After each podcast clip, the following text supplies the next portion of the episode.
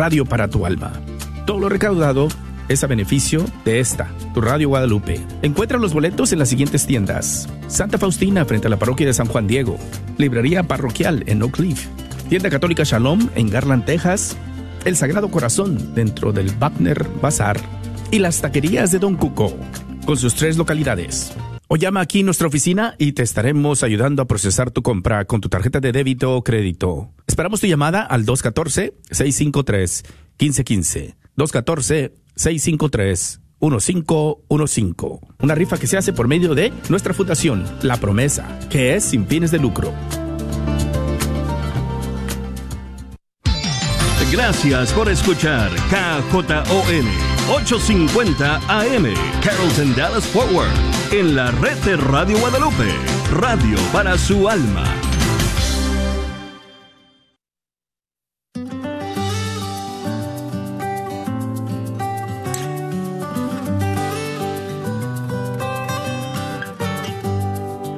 Jesús nos llama a ir al encuentro de su pueblo en todo lugar. Jesús nos llama a misioneros, llevando paz y caridad. Hoy es el tiempo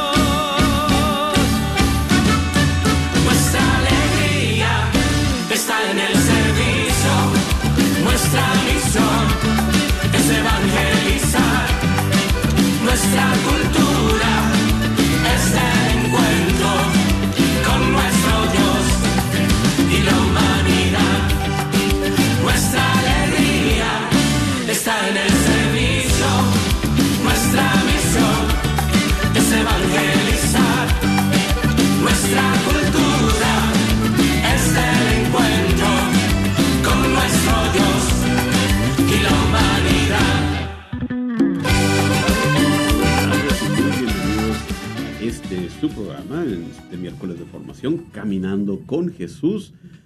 Es un gusto, un honor, una gracia estar aquí con ustedes compartiendo temas de fe, como tratamos de hacerlo cada miércoles a estas cu- cuatro horas de la tarde.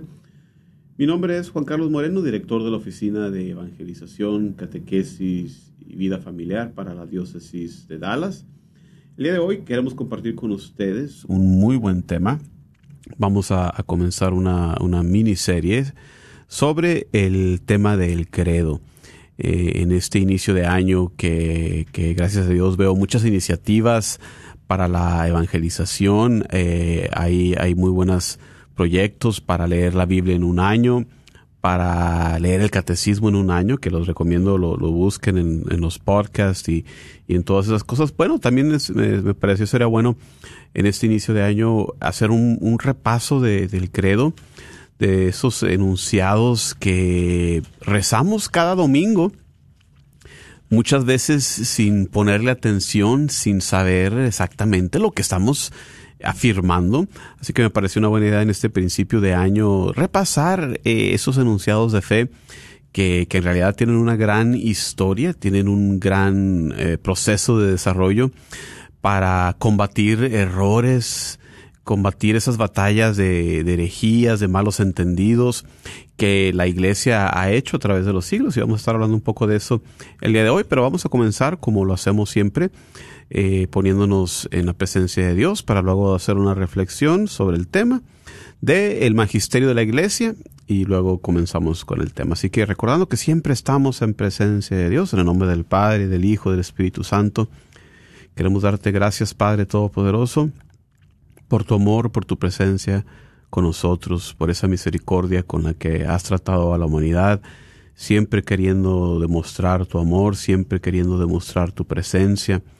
Desde tiempos antiguos, como lo vemos en las Sagradas Escrituras, en el llamado a tu pueblo a formarse en una nación, a través de ese cuidado que le demostraste en el desierto, en ese éxodo de Egipto, a través del envío de profetas, a través del envío de reyes, y en nuestros últimos días el envío de tu propio Hijo Jesucristo, que no eh, eh, escatimaste el enviarnos también para nuestra salvación. Queremos eh, pedirte humildemente, nos mandes tu Santo Espíritu, esa, esa fuerza de la gracia que nos va guiando, que nos vaya llenando de luz en este camino, en esta vida tan llena de oscuridad, en, en esta sociedad que a veces nos encontramos. Sé tú nuestro camino, sé tú nuestra luz, sé tú nuestra fuerza. Esto lo pedimos por Jesucristo nuestro Señor. Amén. En nombre del Padre, y del Hijo, y del Espíritu Santo. Bueno, a continuación vamos a escuchar una reflexión eh, de la audiencia general del 23 de enero del 2013. El Papa Benedicto XVI nos compartía sobre el credo. Y dice, el credo comienza así, creo en Dios. Es una afirmación fundamental aparentemente sencilla en su, e, en, su esencialidad, pero que abre al mundo infinito de la relación con el Señor y con su misterio. Creer en Dios implica adhesión a Él, acogida de su palabra y obediencia gozosa a su revelación. Como enseña el Catecismo de la Iglesia Católica, la fe es un acto personal, la respuesta libre del hombre a la iniciativa de Dios que se revela. En el numeral 166. Poder decir que creo en Dios es, por lo tanto, a la vez un don. Dios se revela, viene a nuestro encuentro y un compromiso es gracia divina y responsabilidad humana. En una experiencia de diálogo con Dios que por amor habla a los hombres como amigos. Nos habla a fin de que en la fe y con la fe podamos entrar en comunión con Él. ¿Dónde podemos escuchar a Dios y su palabra? Es fundamental la Sagrada Escritura, donde la palabra de Dios se hace audible para nosotros y alimenta nuestra vida de amigos de Dios. Toda la Biblia relata la revelación de Dios a la, humanidad Toda la Biblia habla de fe y nos enseña la fe narrada, narrando una historia en la que Dios conduce su proyecto de redención y se hace cercano a nosotros, los hombres, a través de numerosas figuras luminosas, de personas que creen en Él y a Él se confían, hasta la plenitud de la relevación en el Señor Jesús. Es muy bello al respecto el capítulo 11 de la Carta de los Hebreos, donde se habla de la fe y se ponen de relieve las grandes figuras bíblicas que le han vivido, convirtiéndose en modelo para todos los creyentes.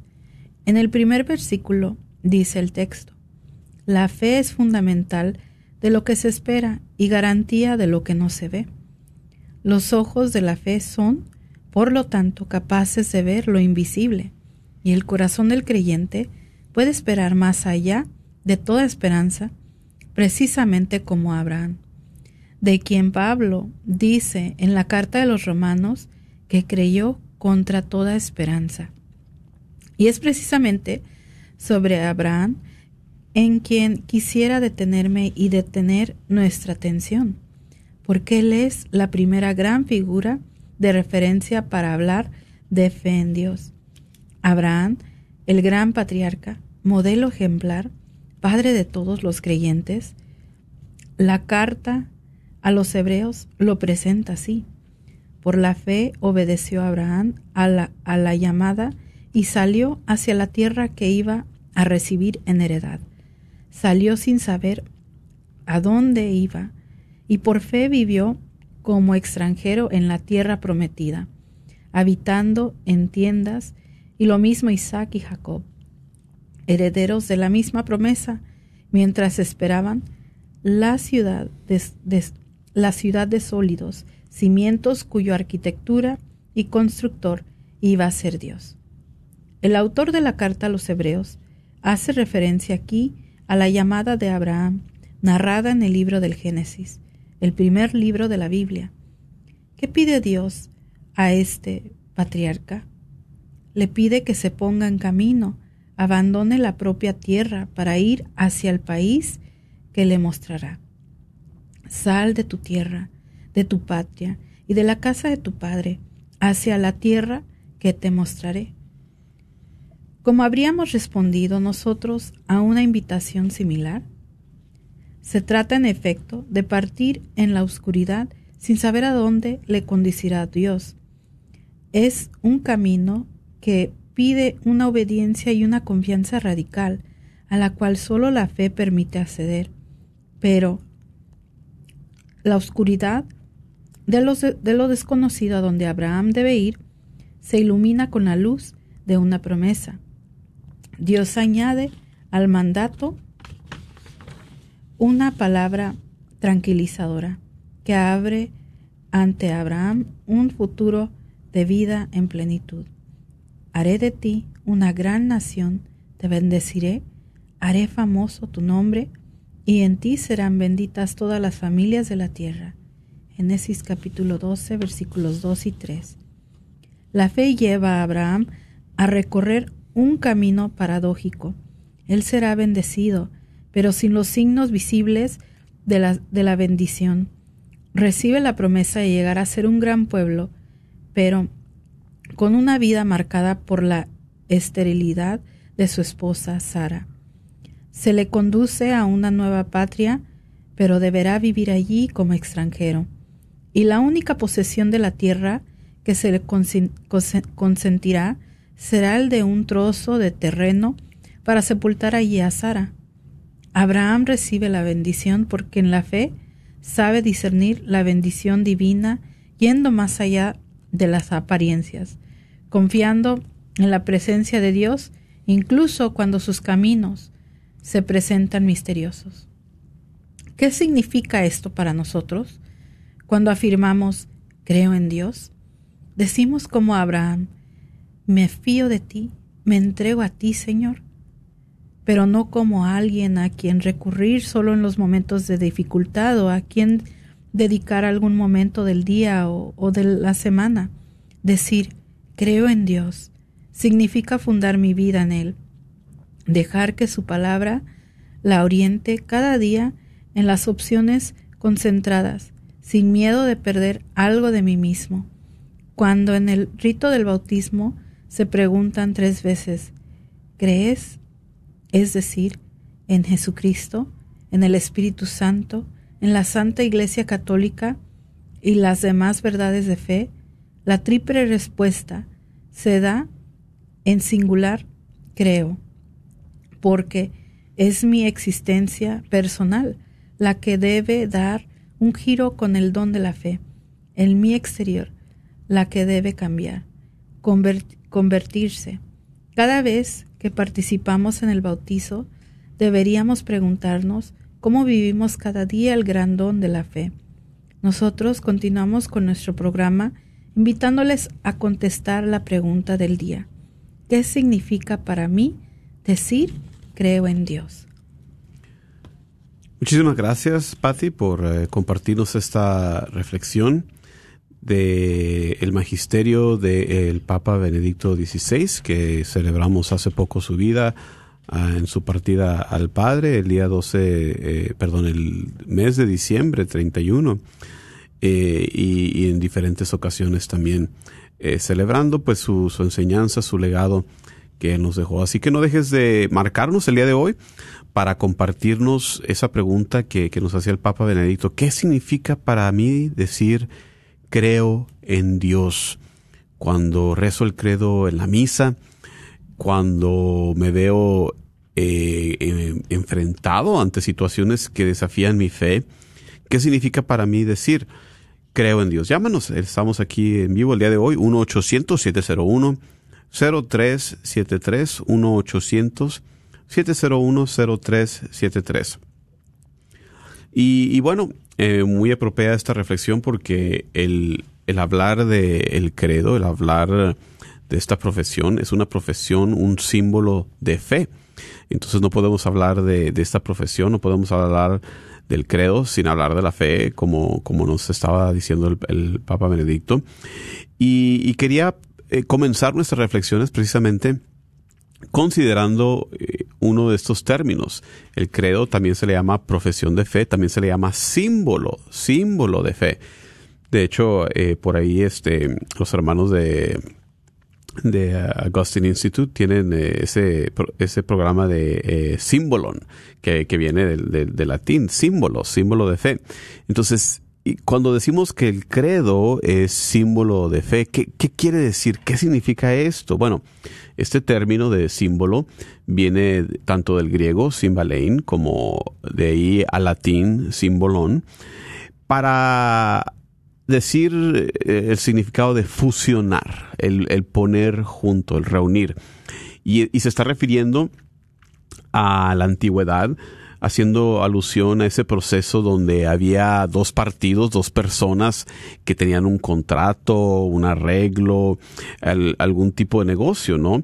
Y entonces un medallón o una sortija, algo de ese estilo, incluso un anillo se partía en dos lados, cada uno de, los dos partidos tenía, y entonces al poner junto este símbolo, este símbolón, eh, era signo de ese reconocimiento. Eh, podía uno darle esto a, a- a- que viajara a algún otro lado y que lo recibieran y al juntar ese símbolo se reconocía que venía de parte de, de esta persona, ¿no?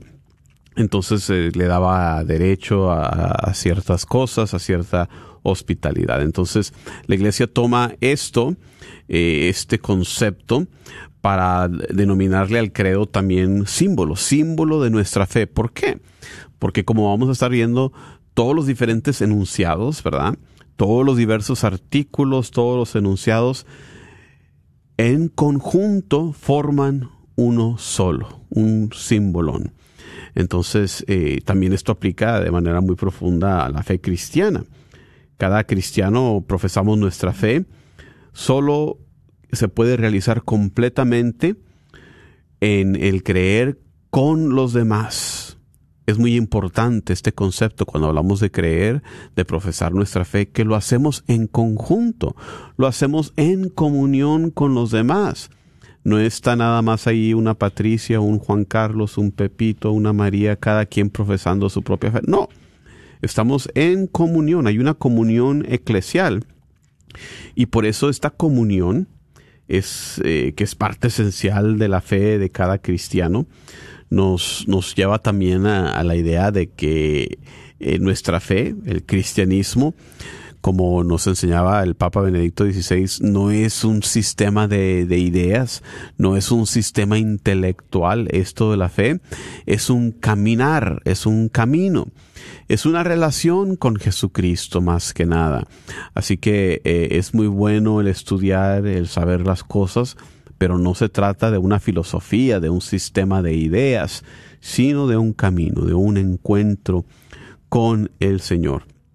Y como les comentaba al, principio del programa, eh, el credo y la fe van de la mano. Hablar de el credo, pues necesariamente implica que vamos a hablar de la fe, ¿verdad? Y, personas, grandes teólogos, entre ellos eh, el Papa Benedicto, quienes estamos recordando cariñosamente en estos días, hacía esa reflexión. ¿Qué, qué le puede decir la, la, fe, las personas de fe, la iglesia? ¿Qué le puede comunicar al mundo el día de hoy? Eh, el siglo pasado vio a grandes filósofos, grandes pensadores como un Nietzsche, que declaraba que, que Dios está muerto, ¿no? Y, salía eso en los periódicos y se volvía eso causa de, de conversaciones, ¿no? Eh, se pregunta uno, ¿qué tiene que ver la fe con el mundo el día de hoy? ¿Qué acaso ya la tecnología, la ciencia, los avances humanos, que no todo eso ya hizo que pasara de moda la, la religión? Y pues la iglesia, los papas, el Papa Benedicto, nos proponían el, el, volver a redescubrir el concepto de la fe como ese creo en ti, Jesucristo, Dios personal, más que un simplemente creer en, algo, de creer en una lista de, cosas que, nos hace ser buenos cristianos. No. frente a la oscuridad que en, en el que vivimos, poder decir un simple sí. Creo en ti, Señor Jesucristo. Creo en ti, Jesús de Nazaret, en tu persona, donde se ha mostrado la divinidad. Por eso, como les decía, la fe es relaciones, no es simplemente un sistema, un conjunto de conocimientos que tenemos que compartir, no, sino el sentirse amados, el sentirse sostenidos por un amor indestructible, a pesar de mis imperfecciones, a pesar de mis propias limitaciones. Aún con tan importantes que son estas doctrinas, eh, la fe es más que un saber, más que doctrinas. Es una decisión existencial. ¿Qué quiere decir esto? Que vivimos la vida desde la perspectiva que Dios nos regala.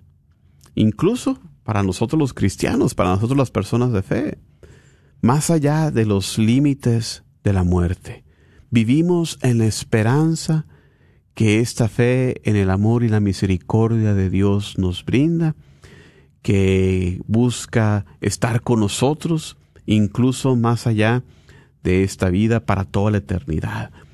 Ese es el punto de la vida cristiana, de nosotros vivir moldeándonos cada vez más nuestro corazón, cada vez más nuestra persona, para que se vaya apareciendo cada vez más en la persona de Jesucristo. Por eso es tan importante, por eso la iglesia siempre nos invita a ir a su encuentro en las Sagradas Escrituras para poder aprender de ese modelo que Él nos ha dejado en esta carta de amor, que son las Sagradas Escrituras, de cómo ser cada vez más como Él. Ese es el punto de nosotros eh, los cristianos.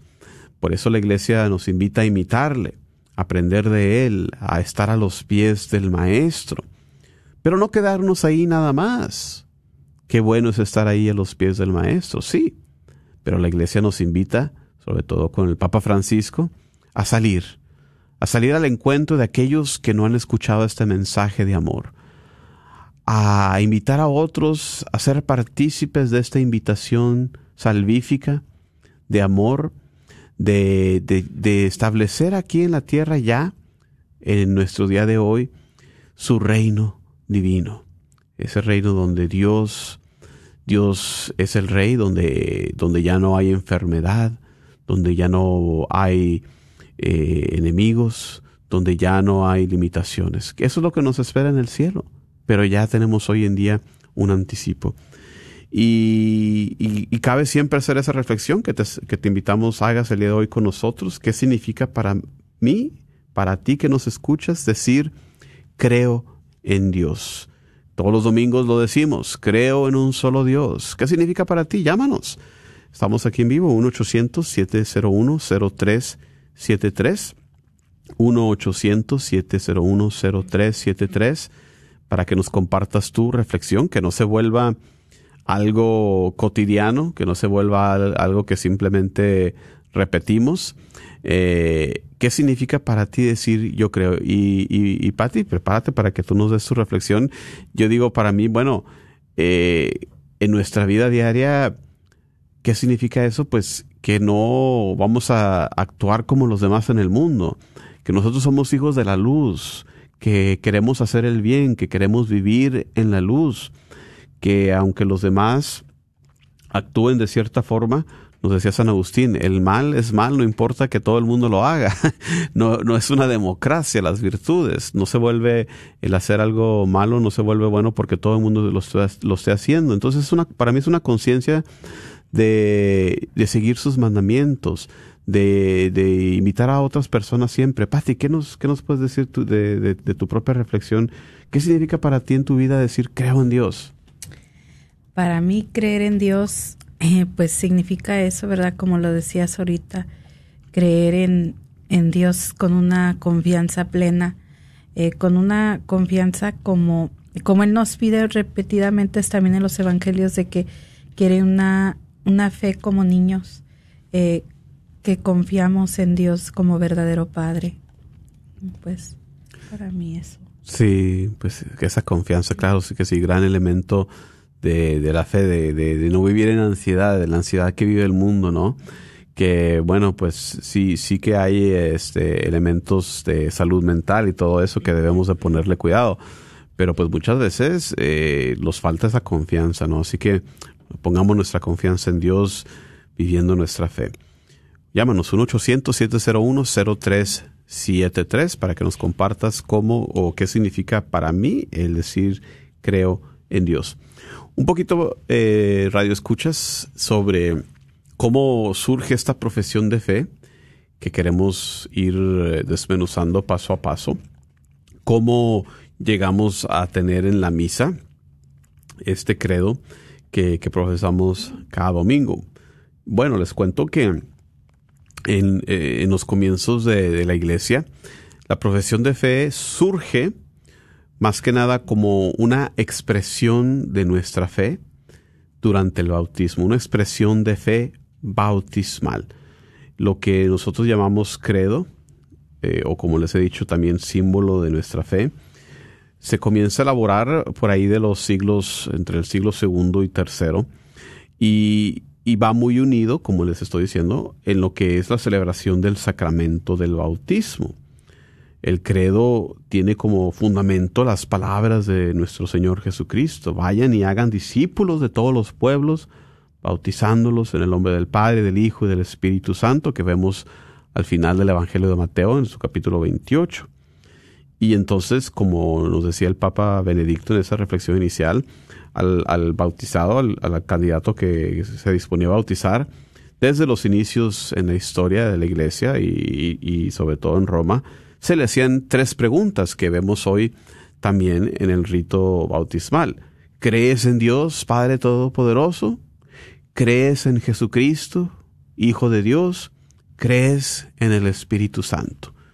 Ahí está el núcleo de esta profesión de fe, que como les decía, tiene su eco el día de hoy eh, en la profesión de fe que se, que se realiza aún en nuestros días a manera de preguntas y respuestas durante el rito de bautismo, sobre todo en el bautismo para niños. Ya en, entrando en el, en el, segundo siglo comienza a ampliarse esa parte que, que, corresponde a la fe en Jesucristo. Y ya para el siglo IV ya tenemos el credo en una formulación más completa, ya no tanto de preguntas y, respuestas, sino de proclamación de verdades. Y, y, lo primero que viene, como vamos a ver, es eh, el credo que el día de hoy le denominamos el credo de los apóstoles, que en tiempos pasados eh, se proponía que venía de, de, la antigüedad, que venía de los apóstoles, se separaba en dos enunciados y se le asignaría que por ahí cada apóstol habría pronunciado uno. Bueno, el día de hoy ya sabemos que aunque no necesariamente viene directamente de los apóstoles, se desarrolla un poco más tarde, no tenemos una evidencia tan temprana de él. Claro que sí viene de esta experiencia temprana de la iglesia. Eh, el catecismo nos recuerda en su primera parte que este símbolo apostólico de la fe, que viene de tiempos muy antiguos, eh, viene también de la catequesis bautismal, recordándonos que eh, nuestra fe no es una teoría, sino un evento, un encuentro con el Dios vivo, que es nuestro Padre, que en su Hijo Jesucristo asumió la naturaleza humana y que en el Espíritu Santo nos une y en todo esto permanece único, un único, un solo Dios. Gracias al vínculo que, que une la enseñanza de fe con esta profesión de fe bautismal, también nos, nos es claro que la catequesis pues no es una simple comunicación eh, de un compartir de una teoría religiosa, sino que quiere iniciar, quiere poner en movimiento un proceso vital, un proceso vital que se da inicio en el bautismo, el ingreso del bautizado en la vida de gracia, en la comunión con Dios, en la comunión con los demás. Como sabemos, el bautismo, eh, con el bautismo pasamos a ser parte del cuerpo de Cristo. Por eso entramos en comunión con los demás, en comunión con Cristo, que es la cabeza de, de, este cuerpo. Entonces, eh, gran, gran enlace, gran conexión con el bautismo. Como les decía, el credo de los apóstoles es una de las maneras que hasta el día de hoy también profesamos nuestra fe. Vamos a ver, hablamos del credo bautismal que se da a manera de preguntas y respuestas, la profesión de fe. Y ahora el credo de los apóstoles, que a veces dice la gente, ah, es el credo cortito, ¿verdad? que son eh, eso, ese, eh, esa fe pronunciada de manera más concisa. Bueno, eh, lo vemos originándose por ahí en el año 390, es la primera vez que lo vemos por ahí documentado en una carta enviada por el Sínodo de Milán al Papa Ciricio. Y el texto actual aparece por primera vez completo por ahí en una obra más tardía, por ahí entre el año 710 y 724. Entonces, eh, como les digo, inicialmente una versión por ahí del eh, finales del cuarto siglo, entonces no es tan, tan primitivo, no es tan eh, original, tan cercano a los apóstoles como pensaríamos, sino un poco más tarde.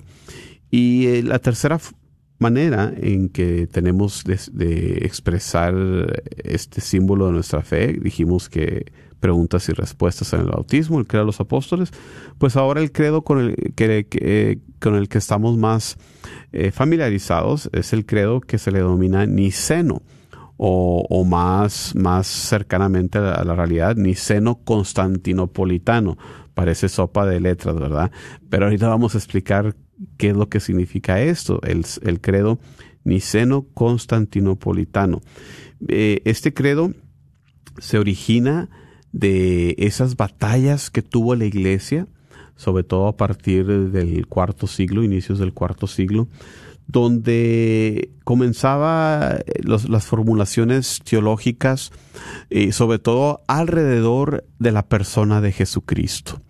Eh, si ustedes han estudiado la historia de la iglesia, si ustedes han estudiado algo de teología o algo de cristología, sabrán que lo que lo que sabemos el día de hoy, lo que pronuncia la iglesia, pues no cae del cielo, así como lo tenemos el día de hoy, esa de pronunciamiento sobre Jesucristo, creo, en un solo Señor Jesucristo, Hijo único de Dios, nacido del Padre antes de todos los siglos, Dios de Dios, luz de luz, Dios verdadero de Dios verdadero, engendrado, no creado, consubstancial al Padre.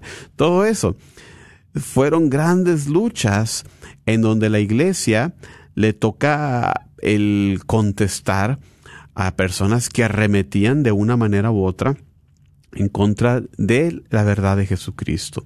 Por ejemplo, había personas como el heresiarca Arrio que decía que Jesús era una criatura, que no era un ser divino, que por su adhesión al Padre quizás más después habría alcanzado un estatus más, más alzado, ¿no?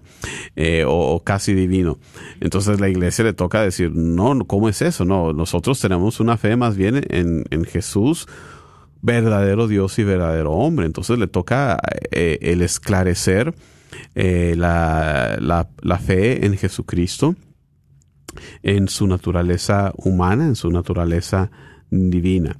Entonces, para contestar a, todas estas eh, desafíos que, aparecían es que la iglesia comienza a elaborar esos simples pronunciamientos que vemos en el credo de los apóstoles. Pues ahora, si lo, los comparamos lado a lado, el credo niceno con el credo eh, de los apóstoles, vemos que hay un gran desarrollo en lo que es la doctrina cristológica para enfatizar su divinidad que era lo que en el concilio de Nicea, por eso se llama Niceno, concilio de Nicea por ahí del año 325, eh, se estaba combatiendo esas herejías. Y, y también un poco más después, en el concilio de Constantinopla, es donde también se expande un poco eh, la enseñanza sobre el Espíritu Santo. En el, en de los apóstoles simplemente se dice creo en Dios Espíritu Santo. Eh, mientras que en el credo niceno vemos que se expande también por razones similares, que se empezaba a desafiar la doctrina eh, del Espíritu Santo. Quizás eh, mencionando que, que, no era una persona, que no era divina, eh, que no estaba separado. Entonces, mm, para poder enfrentar todas estas razones, eh, en otro concilio, el concilio de Constantinopla, por ahí en el año creo que es 391, es donde también se, se hace este pronunciamiento y por eso el día de hoy, en su conjunto, el credo que pronunciamos es el credo niceno constantinopolitano por haberse desarrollado en estos dos concilios. Entonces, eh, con esto eh, damos una brevísima introducción a, a, estos temas sobre la fe, sobre el origen de, de, este símbolo de nuestra fe, para ahora pasar a, a, empezar a reflexionar sobre cada uno de estos pronunciamientos y, que nos ayude quizás, eh, mi, esperanza es mi oración, nos ayude a profundizar eh, este domingo y los demás domingos y las ocasiones en que vayamos a misa y lo pronunciemos y, y, que agarre más sabor, que sepamos un poco más, hayamos profundizado un poco más en ese significado. Y seguimos invitándote para que nos compartas tu, tu reflexión sobre esta pregunta que, que tenemos para el día de hoy. ¿Qué significa para mí decir creo en Dios? Llámanos 1-800-701-0373, 1-800-701-0373 para que nos compartas tu reflexión sobre qué significa para ti decir yo creo. El primer enunciado, como decía la reflexión el Papa Benedicto XVI, es creo en Dios, creo en un solo Dios, creo en un solo Dios, Padre Todopoderoso, Creador del cielo y de la tierra, de todo lo visible y lo invisible.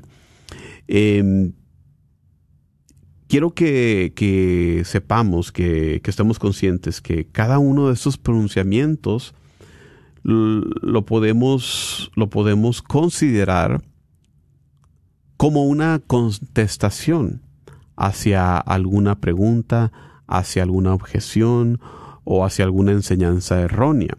No es solamente eso, pero eh, para poder entenderlo podemos verlo de esa manera. Creo eh, en un solo Dios. La profesión de fe, nuestro credo comienza con esta afirmación porque es lo más central, es lo más importante, es esencial, nos, nos enseñaba el Papa Benedicto XVI. Esta proclamación, creo en Dios, es fuente de todas las demás verdades, es la base de, esta, de este conjunto, es la fuente de todas las demás verdades eh, sobre el hombre, sobre el mundo y de toda la vida del que cree en Dios. Y, y el que Dios sea uno, no lo sabemos solamente por la razón, sino porque Dios mismo se ha revelado como tal. Primero, tiempos antiguos, al pueblo de Israel, cuando vemos, por ejemplo, en el Antiguo Testamento, en el libro de Deuteronomio, capítulo 6, versículo 4 en adelante.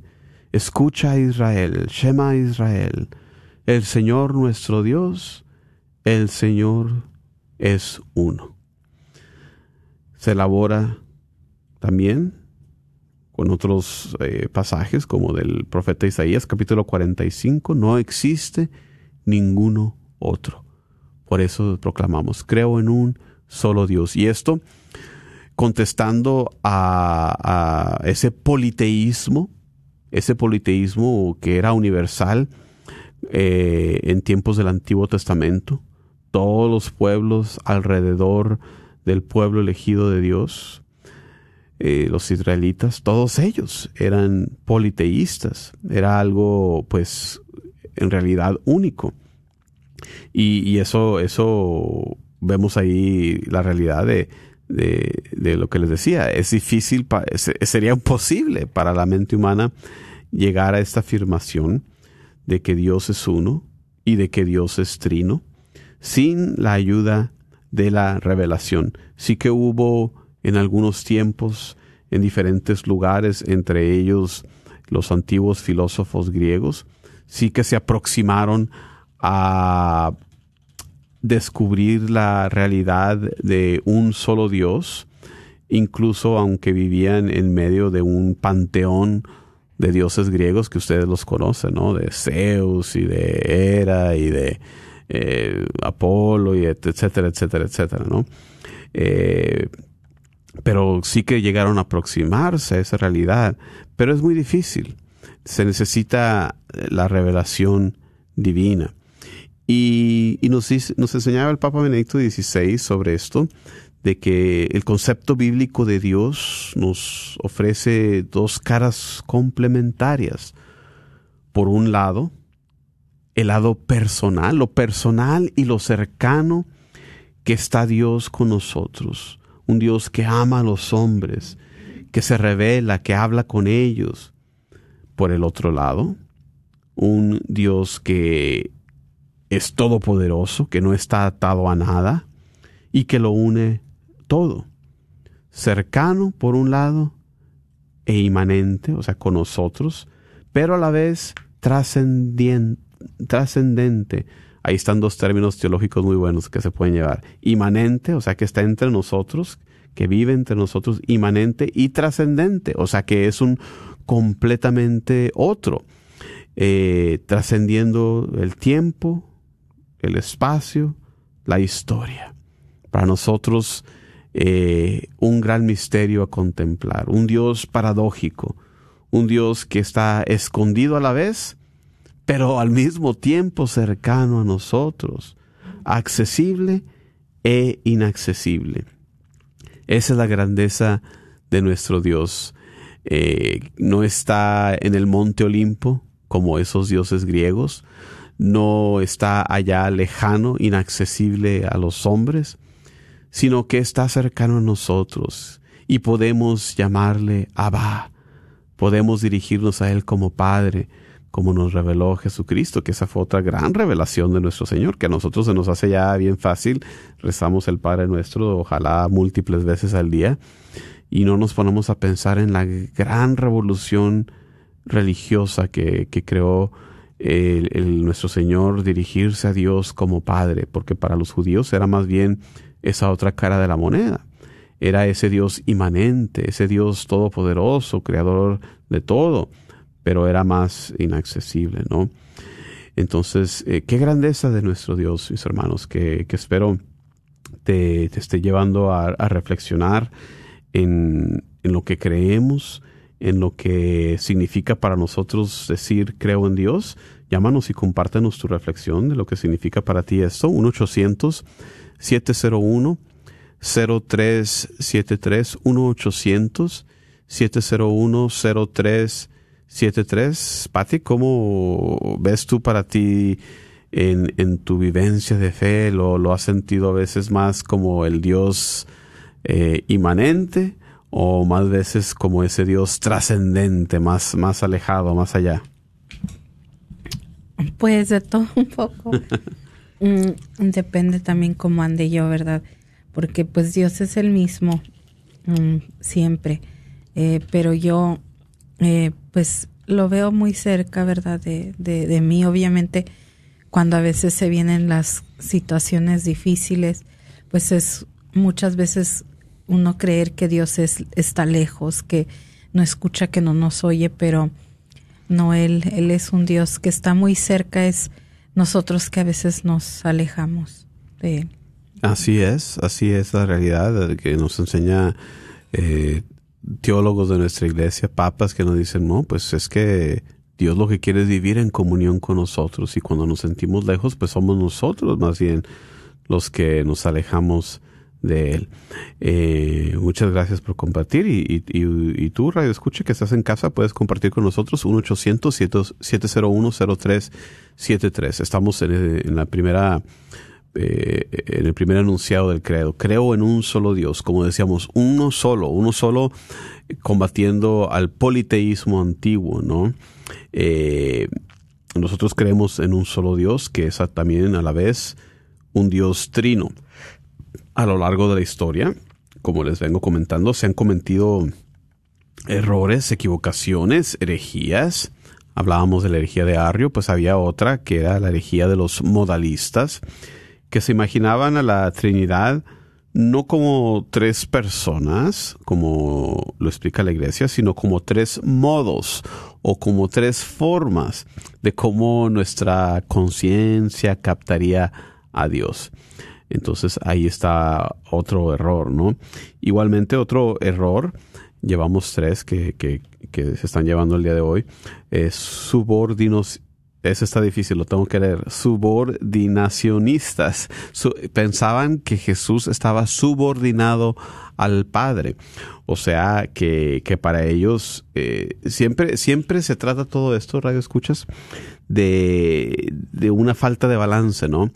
Eh, de, tratar de enfatizar un punto sobre el otro. Así que eh, en este, estas personas que creían en- en un Jesús subordinado, al querer alzar eh, la grandeza de Dios, que Dios es único, y, decían que, entonces Jesús no era Dios, sino que era un ser próximo, cercano a Dios, subordinado a Él. Otra cosa que podemos hablar eh, reflexionando sobre eh, este, el ser, la esencia de nuestro Dios, que muchas veces la gente se preguntará, pues Dios entonces decimos que es padre porque es masculino o Dios es femenino. Bueno, decimos que es padre primero que nada por el ejemplo de Jesús que oró de esa manera.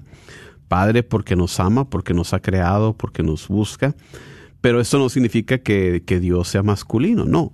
Dios, mis hermanos y hermanas, no es ni hombre ni mujer. Es Dios por encima de todo. Es muy importante dejar constancia de que la fe bíblica siempre ha tenido claro que Dios no es ni hombre ni mujer, sino que es Dios. Y que esos conceptos de hombre y mujer, pues vienen eh, a imitación de Dios, copiando a Dios. Los dos géneros descienden de Él. Las posibilidades, las potencialidades de ambos están contenidas en Dios. Cuando le decimos, cuando le llamamos a Dios Padre, sigue siendo una metáfora, una imagen que nos dejó Cristo para dirigir nuestra oración.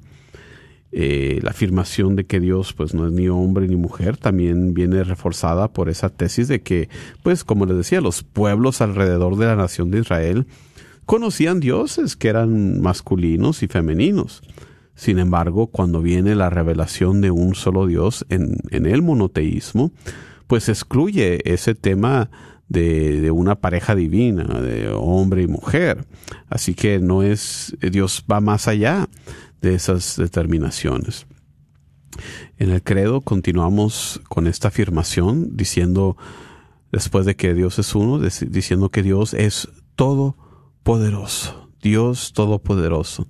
Y, y yo creo que cada una de estas afirmaciones eh, es, puede ser tan, uh, tanto alimento para nuestra reflexión que, que, simplemente no nos detenemos a hacerla. Cuando la iglesia afirma que Dios es todopoderoso es porque está contestando a creencias, sobre todo, vamos a decir, de corrientes dualistas, de personas creyentes en, el gnosticismo, donde tienen un Dios bueno, tienen un Dios malo. Y, para estas personas, eh, sobre todo en la antigüedad, pero no crean, a mí me ha tocado oír todavía esas cosas.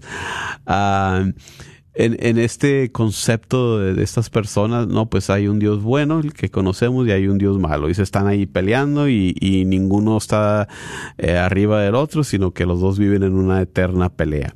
No es así, no, no, no, no es que Dios esté enfrascado en un combate eh, con, con, el diablo. Y a veces ves memes o ves ilustraciones. He visto hasta Jesús como, como haciendo, ¿cómo se dice? Arm wrestle, haciendo luchas de manos con el demonio. Digo, no, o sea, está gracioso, pero no, no hay comparación, no hay lucha. Ese es un concepto gnóstico de que hay un Dios bueno, de que hay un Dios malo.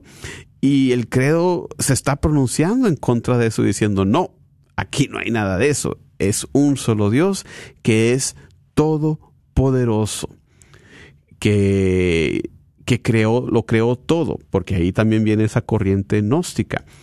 Ellos decían, ellos creían que el Dios bueno había creado todo lo espiritual, el alma, eh, los ángeles, mientras que ese Dios malo había creado lo carnal, la naturaleza humana, la carne. ¿Y qué dice la iglesia? No, Dios es uno, Dios es todopoderoso y Dios creó todo. Y, y lo enfatizamos, tanto lo visible como lo visible, creador del cielo y de la tierra. Y, y que cubre ahí, cubre todo, mis hermanos y hermanas, cubre la creación espiritual de los ángeles, que, que, es el lado invisible, que, que, pero que es toda una realidad, ¿verdad? Que a veces también se nos olvida. Y cubre también toda la creación visible, todo, eh, todo lo que vemos, todos los planetas, las estrellas, todo lo, lo que se puede detectar. Todo por un solo ser divino, creador del cielo y de la tierra. Y aquí es un punto muy importante, esta creación del cielo y de la tierra. Eh, recién eh, estuve presentando una clase de antropología teológica el semestre pasado para unos hermanos candidatos al diaconado. Y, y pasamos bastante tiempo hablando de la creación, porque la creación es fundamento del plan salvífico de Dios. Es muy importante para nosotros afirmar que en el principio Dios creó el cielo y la tierra. La creación es fundamento de todos los designios salvíficos de Dios. Aquí en la creación vemos de manifiesto el amor omnipotente de Dios que lo crea todo simplemente con su voluntad, no necesita material alguno, no es como nosotros que para hacer algo pues necesitamos el material, ¿verdad? Nosotros criaturas de Dios somos como, como buenos, como buenas criaturitas, imitamos a nuestro creador, tenemos esa tendencia a expresarnos, a crear cosas, ya sea eh, con algún material, los artistas, los que escriben canciones, los que hacemos cosas, todo eso eh, queremos hacerlo en imitación a nuestro creador, pero con la diferencia de que Dios crea con su propia voluntad, sin necesidad alguna de, material previo. Eh, y, y, entonces la creación eh, se vuelve fuente también de, de, de, gran reflexión para nosotros. Ahí nos manifiesta su amor todopoderoso, lleno de sabiduría en ese orden, en ese plan que, que se ve afectado por el pecado, sí, pero, pero no lo descarrila, porque como dice el dicho, Dios escribe derecho en renglones torcidos, sino que ante la aparición del pecado eh, en, esta creación, Dios la usa para, para anunciar la venida del Mesías, en ese protoevangelio que vemos en el libro de Génesis. Entonces, desde un principio, por eso es tan importante la creación, ¿verdad? Eh, es el comienzo de la historia de la salvación eh, comienzo que culmina en nuestro Señor Jesucristo. Y, en la creación pues vemos eh, con la primera respuesta esas interrogantes fundamentales que tiene el ser humano sobre nuestro origen y también sobre nuestro fin, hacia dónde vamos a llegar. Entonces eh, voy a hacer un breve resumen para culminar el día de hoy nos quedamos aquí en Creador del cielo y de la tierra para retomar este tema eh, en nuestra próxima, en nuestro próximo programa. Estamos hablando del credo.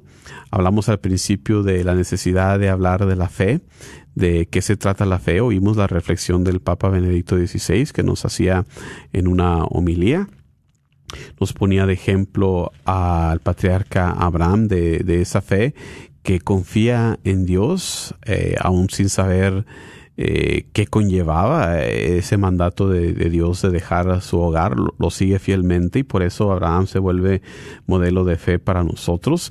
Eh, hablamos del origen del credo, que tenemos tres credos o tres maneras de profesar la fe, eh, a manera de preguntas y respuestas, que viene más que nada de la profesión de fe que se realiza en el bautismo.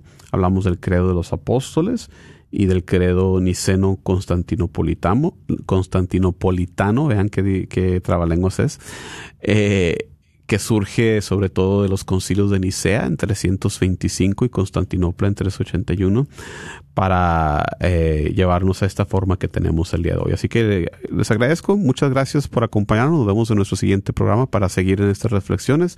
Nos despedimos una vez más en oración dándole gracias a Dios por esta oportunidad de reflexionar sobre la fe. Acompáñanos este día para que podamos proclamar la verdad de su amor. Muchísimas gracias, hasta la próxima.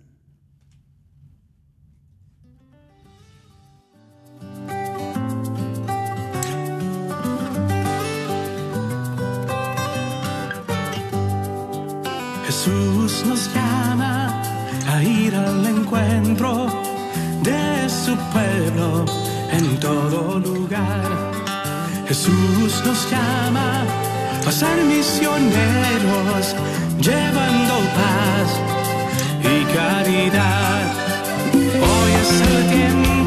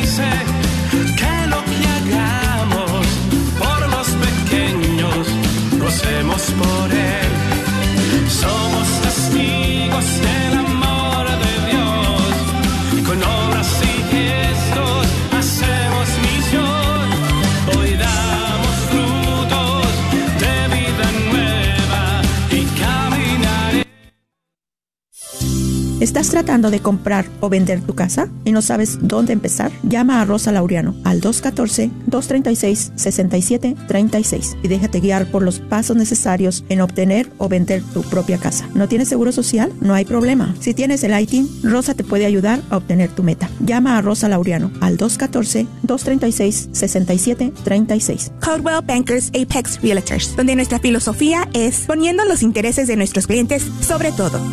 Este es un patrocinio para la red Radio Guadalupe. ¿Sabías que la Radio Guadalupe estará rifando un Mercedes-Benz CLA 250 del año 2023 este próximo 24 de febrero? Recuerda que los boletos son a 25 cada uno o si compras cuatro te llevas uno de regalo, 5 por 100. Ojalá que consideres apoyar este ministerio de evangelización que es tu Radio Guadalupe, radio para tu alma. Todo lo recaudado es a beneficio de esta, tu Radio Guadalupe. Encuentra los boletos en las siguientes tiendas. Santa Faustina frente a la parroquia de San Juan Diego. Librería parroquial en Oak Cliff. Tienda Católica Shalom en Garland, Texas. El Sagrado Corazón dentro del Wagner Bazar. Y las taquerías de Don Cuco, con sus tres localidades. O llama aquí nuestra oficina y te estaremos ayudando a procesar tu compra con tu tarjeta de débito o crédito. Esperamos tu llamada al 214-653-1515. 214-653-1515. Una rifa que se hace por medio de nuestra fundación, La Promesa, que es sin fines de lucro. Carnicería y Taquería Don Cuco te invita a visitar su nueva tienda localizada en el 1518 Northwest Highway en Garland. Así es, Carnicería y Taquería Don Cuco, número 3. Ya está abierta en Garland. ¿No vives en Garland? No hay problema. Visita su local en Fay en el 2465 Interstate 30 West entre Rockville y Roy City. Recuerda que en Don Cuco Meat Market encontrarás todo lo que necesitas para hacer tus platillos favoritos como en tu rancho. Los esperamos. ¿Pensando en vender o comprar tu casa? Yo soy Esther Fernández con JPAR y puedo ayudarte con el proceso de comprar tu casa en estos tiempos de cambio en cuanto a los intereses de los préstamos y el precio de las casas. Llámame al 214-845-1753, 214-845-1753, Esther Fernández, tu representante de bienes raíces católica. Este es un patrocinio para la red Radio Guadalupe. El Papa Francisco ha escrito una carta al mundo. Gracias por escuchar KJON 850 AM en la red Radio Guadalupe, radio para su alma, la voz fiel al Evangelio